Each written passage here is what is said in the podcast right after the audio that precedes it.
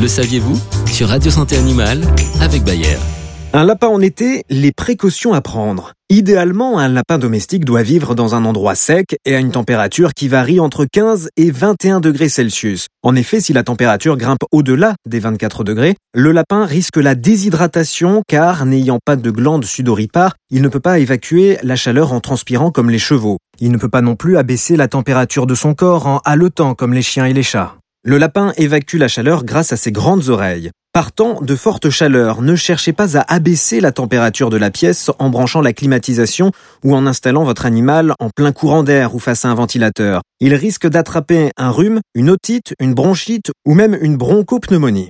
Les lapins présentent en effet une fragilité des voies respiratoires et y sont particulièrement prédisposés. Installez votre animal dans la pièce la plus fraîche de la maison, idéalement sur du carrelage. Placez contre son flanc une bouteille en plastique remplie d'eau froide emballée dans une serviette pour éviter le choc thermique. Humidifiez-lui les oreilles et la tête au moyen d'un gant passé sous l'eau froide et dûment essoré. Donnez-lui à boire de l'eau à température ambiante, au besoin à la pipette. Et pourquoi pas, exceptionnellement, offrez-lui des petits morceaux de concombre, de melon ou de pastèque, fruits et légumes gorgés d'eau.